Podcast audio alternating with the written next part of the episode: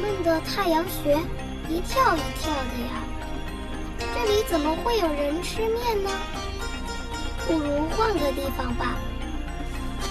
我煮个面给你吃，好不好？好啊。欢迎收听无线电台。好，欢迎大家收听新的一期无线电台。那上期讲到了一九九七年的幽灵公主，然后这一期应该到了两千零一年的《千与千寻》呢。啊，这部动画片真的名气很大呀！我记得我看的第一部宫崎骏的电影，有可能不是第一部，但是是印象最深的一部啊，尤其是尤其是开篇啊，开篇，然后那个。啊，那个小孩他爸他妈带他开车不知道去哪里，然后转学还是干什么，然后误打误撞进了一个进了一个废弃的像小城镇一样的地方，然后找来找去，后来突然闻到一阵香，然后啊发现一个卖吃的的铺子，然后没有人，然后发现这个没有人呢，身上有钱，吃完了再给钱呗，人来了再给呗，然后就开始吃起来。但这小女孩没去吃，然后结果她爸她妈吃吃吃吃到最后，变成两头大肥猪，然后天也晚了，然后整个这个白天是废墟的这个小城镇里面啊，就出现了各种各样的鬼影啊，出现了一堆好像神仙还是什么的一些东西，然后就有人拿那个皮鞭抽他爸变成猪的他爸他妈，然后这故事就开始了，这个这个开头这个。画面呢，现在还能记得，那还是，呃，呃，这个按照资料来介绍一下这个《千与千寻》呢。实际上，这个《千与千寻》好像，呃，还有翻译成叫“神的”，有有一个翻译的名字叫“神的隐秘”，好，好像有一个这个名字，记不太清了。那这也是由吉普力工作室制作，然后宫崎骏担任这个导演和剧本的。是在两千零一年的七月二十日上映的日本动画电影，内容讲述了一个小女孩误闯了神秘世界之后经历成长故事，就跟我，呃，介绍开头那个差不多啊。那这个作品是为宫崎骏带来事业上的多项成就，在票房方面呢，在日本国内创下了两千三百五十万人次观看。三百零四亿日元的收入，超越了一九九七年美国视频《泰坦尼克号》。《泰坦尼克号》也是非常经典的一部电影，在日本上映的二百七十二亿日元的票房成绩，成为目前为止日本历史上票房最高的电影。那好像，好像现在好像也没有被超越吧？我知道前阵子啊也很前了，那个新海诚导演的那个那部叫《你的名字》。好像是到达了日本影史第三位吧，好，好像是，好像还有一个是那个外国电影，那个叫什么《冰雪奇缘》，好像是第几位来着，也挺高。啊，接着介绍呢，在奖项方面呢，获得了两千零二年第五十二届柏林电影节啊金熊奖，第七十五届奥斯卡，第二我奥斯卡第七十五届奥斯卡。金像奖最佳动画片等十多项以上日本国内外电影大奖，多数媒体呢也对此视频给予正面回应，啊，比如像《纽约时报》评比为二十一世纪最佳的前二十五部电影的第二名，《泰茂》杂志在呃列在史上前十五大动画电影的首位，然后，然后关于制作，关于这个。制作的契机与过程呢？那宫崎骏在拍摄完动画《幽灵公主》，也就是上期节目讲到的《幽灵公主》之后的一九九八年三月期间呢，开始提出要将博叶幸子的小说《雾中的奇幻小镇》改编成动画电影的提案。那该作品是描述一位名为丽娜的少女前往一个称作雾之谷的地方工作。与形形色色的人物交汇的故事，因过去在制作《侧耳倾听》前便已有提出将此小说改编为动画的讨论会，那这也是宫崎骏的第二次提出将这个小说改编为动画的尝试，并且想了一个叫做吭哧咔嚓街的丽娜，那这这个为预定片名。随后，雾中的奇幻小镇仍没有改编为动画的机会，宫崎骏便另构想了一个名为《画烟囱的灵》的企划。那当时《画烟囱的灵》的剧情是：某日东京发生大地震后，在一片片废墟的这个瓦屋中呢。一片废墟的屋瓦的这个街道中，残存着一间澡堂。那接着有一天，从大阪市骑着单车来到东京的少女画家林啊，为了想要构思关于烟囱的图画，并向该间澡堂老板请求能暂时寄住在这个地方。而东京里暗中存在着从过去平安时代起便在幕后控制着整个东京的石原一族。之后将会与该集团的接触产生对抗的故事。那在这篇构思作品的里面，曾与宫崎骏会面交流过的日本艺术家荒川修作，有成为剧中登场的角色的参考来源。那在宫崎骏花了于大概一年时间来绘制画烟囱的灵的概念图之后，啊，与吉普力工作室差不多把高田勋指导的。一九九九年动画《我的邻居》我的邻居山田君可以制作完成时，宫崎骏将他的想法告诉了吉卜力视频制作人铃木敏夫，他要让花烟囱的铃成为工作室的下一步推出作品。但铃木敏夫发现，此作品最后剧情走向是年轻少女铃与原先和他有敌对关系的年迈男澡堂老板最后坠入恋情的爱情故事，他觉得。跨年龄恋爱题材应该不讨好的情况下，否决了这个企划。铃木敏夫随后想到由电视系列剧《大搜查线》改编在1998年推出的电影版里，剧情中啊将年轻一辈的交互行为与举止描述的令他印象深刻，并向宫崎骏提出应该制作一部以年轻人为主的作品。那之后，宫崎骏便放弃了画烟囱的灵，把新电影主题的对象改成日本电视台工作的友人奥田诚志之亲生女儿千晶。因为奥田诚志曾在暑假期间带着千晶前往宫崎骏岳父于长野县搭建的山上小屋里游玩，让宫崎骏与他熟悉起来，成为了朋友。另外，宫崎骏想在电影的主题上是对着像千金那样年龄的女孩传达出，即使处在现今社会、世界社会里没问题，你绝对做得来的这样的一个消息。主要观众群同样定位于像千金那样十来岁的小女孩。另外，铃木敏夫的一位喜欢上夜场的朋友的说法，也成为《千与千寻》的创作契机之一。那这位朋友曾表示，在夜场工作的女性，就算原本是一个害羞的人，也会在为了得到金钱、金为了得到金额报酬的情况下，不断提升自己的忍耐力。那视频呢，约以十九亿日元的金额作为预算。制作途中，吉卜力工作室曾经有面临进度赶不上首映日期的情况，而采取工作室创立以来。首次向日本本地外、本地之外的动画师请求援助的方案，当时曾派遣四名员工至曾经参与过《大都会》还有《人狼》这个《人狼金肉》这这个动画片没有看过等作品的韩国动画师啊，这个就是这工作室叫什么名字？叫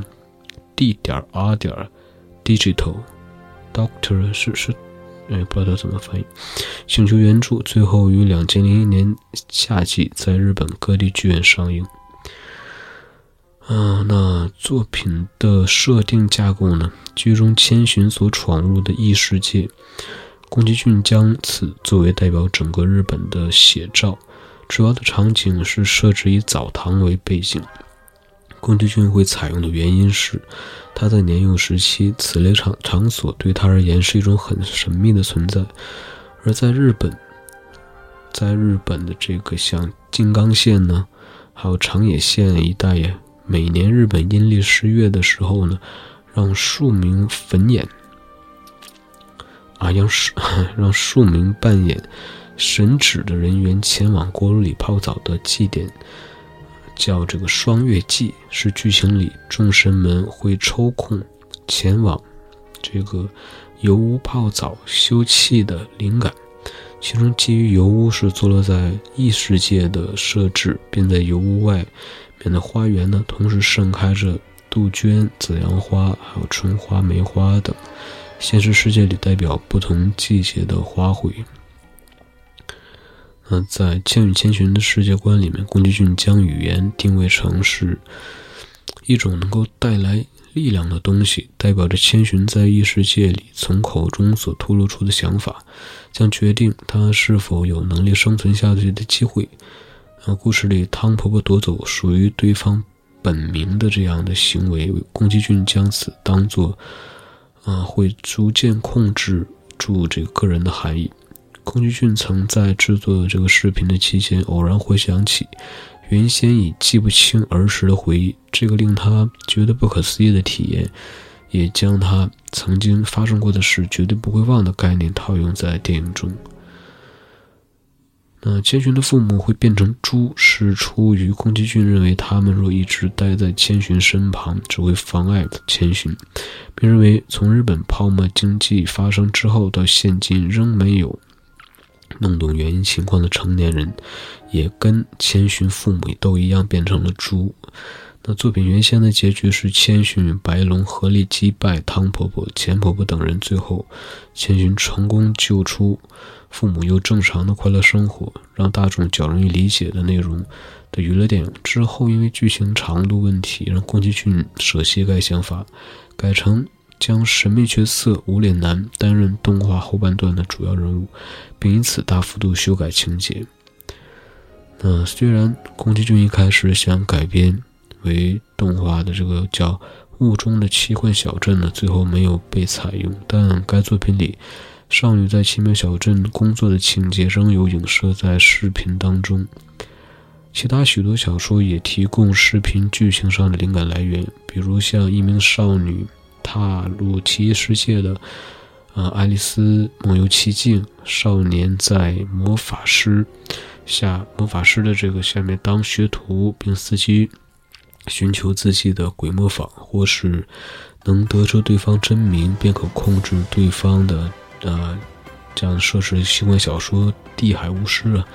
以及在异世界中乘坐列车旅行的《银河铁道之夜》等等。啊，那这个里面提到了无脸男，那这个过一会儿可能会说到吧。啊，这马上就会说到。那这个无脸男呢，这个日本电视台制作人奥田诚志当时年龄大概十岁的女儿千金呢，呃，是迪野，是迪野千寻部分的设计来源。虽然宫崎骏在提供对方照片给制作群参考，已经是《千与千寻》进行作业后的一段时间。另外，《千寻》在制作期没有出没有特定的参考形象。那千寻过去前往宫崎骏岳父在长野县所搭建的小木屋度假的时候，不小心将鞋掉到河川，让众人追着鞋子跑的插曲，啊，有被宫崎骏作为视频中的一段灵感。那外观上，宫崎骏表示着并不想将千寻绘制成美丽、美丽或者丑陋的少女，而希望她通过她来，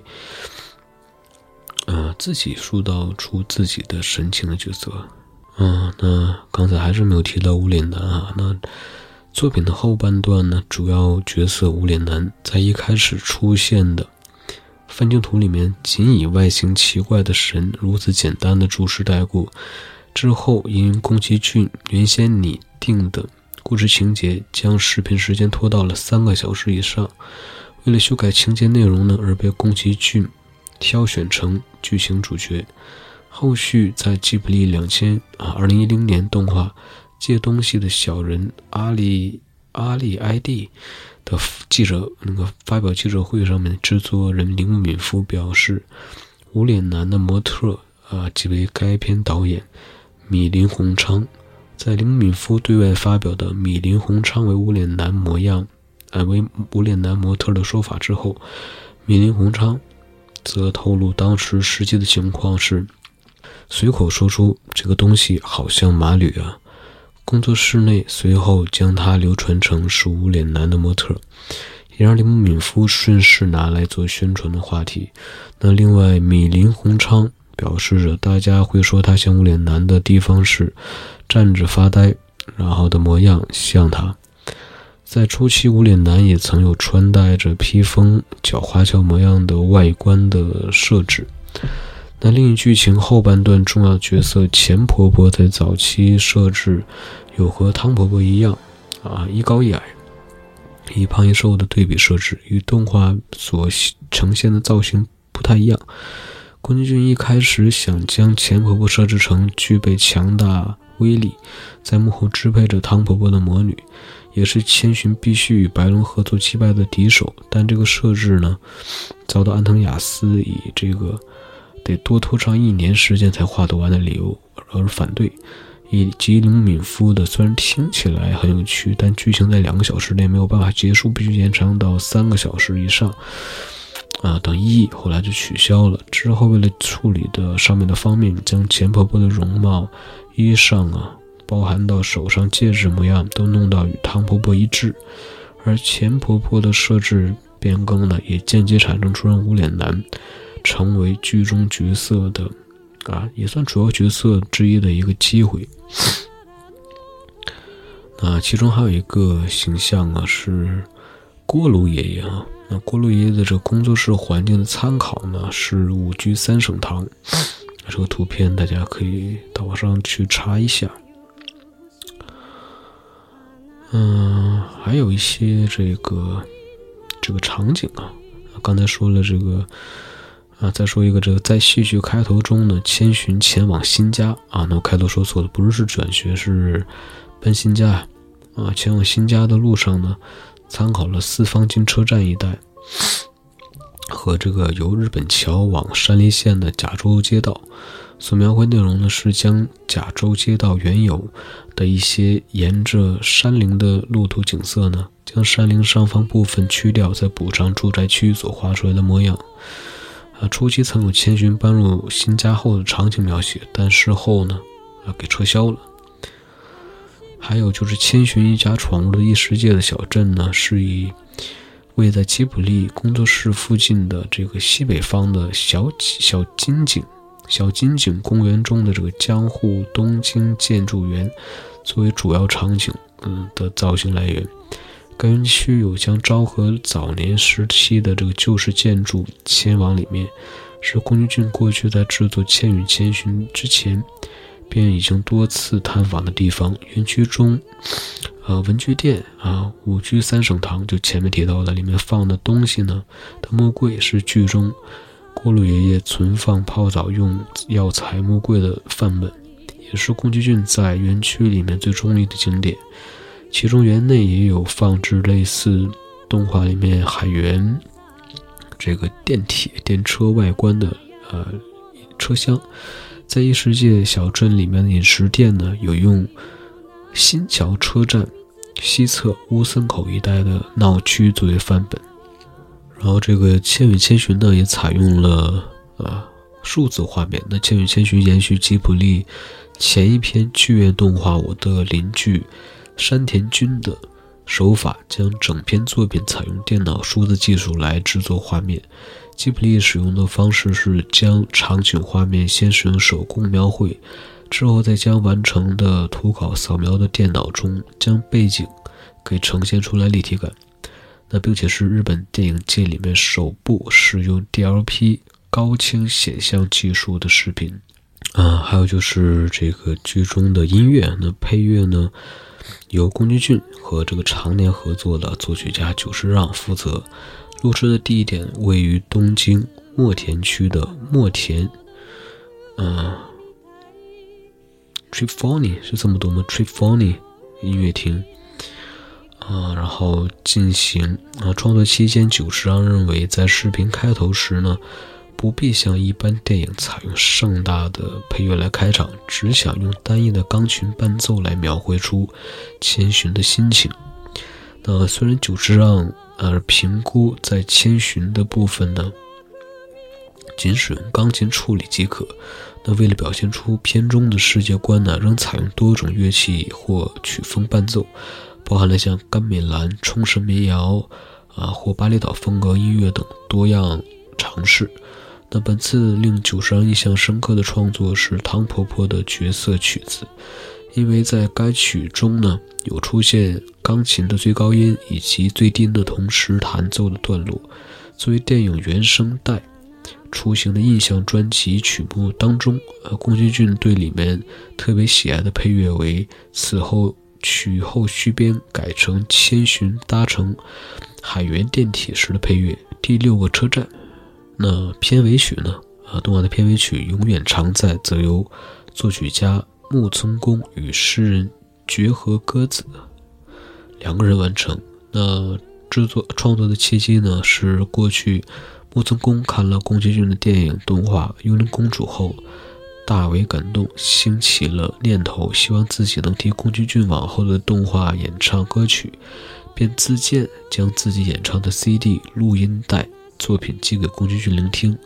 那在宫崎骏收到木村宫来信作品的时候，他尚处于构思之前提到的那个画烟囱的灵的作品内容阶段。事后，宫崎骏回复给木村宫表示，若有机会，愿意让他替那部预定动画作品演唱歌曲。那收到宫崎骏回复的木村宫，在一个月后，便在某日准备个人地方音乐活动的时候，脑海中突然构思了一段他觉得不错的旋律以及几句歌词，并认为这段旋律有适合《花烟囱的灵》主题曲的可能。事后，木村公向友人绝和鸽子提及该旋律与《花烟囱的灵》的剧情的时候，绝和鸽子心中立刻浮绘出一名女子登上烟囱后，望着一片因地震造成的废墟、城镇以及远方海洋的这样的画面，便此便有此灵感和木村公所想的几段字句来写出一套歌词，完成了《永远常在》这首音乐。那后来，木村公将永远常在这个借给了宫崎骏，并向他建议这首歌适合放在《花烟囱的铃》当中。但随后，宫崎骏回复表示，虽然这是一首很棒的曲子，不过那部片呢的制作企划已遭到终终止，而让木村公能演唱主题曲一事，后来就没有再继续发展了。在宫崎骏制作《千与千寻》的时候，偶然发觉木村公先前寄来的《远长在》里面的一段歌词：“若是一切归零开始，心境反而更加充实，颇能和此作品剧情有所共鸣。”于是宫崎骏提议将《永远常在》作为此动画片的片尾曲，取代了原先久石让完成的歌曲《回到那一日的河川》。啊，这个。结尾可能会放一些这个音乐啊，啊，配音方面就不说了。然后在宣传方面呢，啊，这期节目好长啊，这期节目好长宣传就不说了。然后啊，就说一下票房嘛。那这个《千与千寻》于两千零一年七月二十号上映之后呢，在一周内呢就达到了将近三十亿日元的票房，啊，九月十三号当天累计到一百九十三亿多。逼近吉卜力之前票房最好作品《幽灵公主》的成绩，并且在上映期间创下了连续十一周位于票房榜首，连续二十六周排在票房前十和首映后的一年内重新上映四次等等记录，最后累积了两千三百五十万观看人次，三百零四亿以上的票房收入，成为日本历史上最卖座的视频。往后，两千零啊，二零一四年与二零一六年期间，在日本引发风潮热卖的迪士尼动画《冰雪奇缘》，以及新海诚执导的《你的名字》，也都未能突破《千与千寻》在日本票房的成绩。啊，这提到了评价就不说了吧。然后奖项拿了很多啊，像周边呢，这个有 DVD，还有这些玩偶啊，像无脸男，我记得之前那个，呃，好多那个动漫展的 cosplay，好多人都这个打扮成无脸男的这个模样。然后这一期的节目挺长，然后就先这样，然后下期该讲到哈尔的移动城堡，如果它比较短的话，能顺便带一下悬崖上的金庸公子啊。行那这一期就是这样让我们下期节目再见拜拜。